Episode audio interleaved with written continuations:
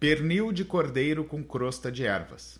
www.chefrs.com.br Ingredientes: 2 kg de pernil de cordeiro, 2 dentes de alhos amassados, 3 colheres de sopa de parmesão ralado, meia xícara de farinha de rosca, um punhado de orégano, um punhado de alecrim fresco picado, um punhado de salsa fresca picada, 3 colheres de sopa de azeite de oliva, uma xícara e meia de água fervendo, Quanto basta de sal, quanto basta de pimenta do reino.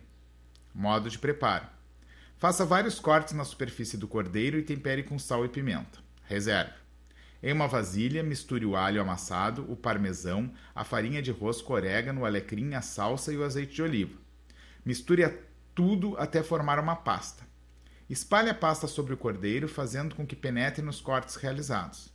Pré-aqueça o forno a 200 graus Celsius.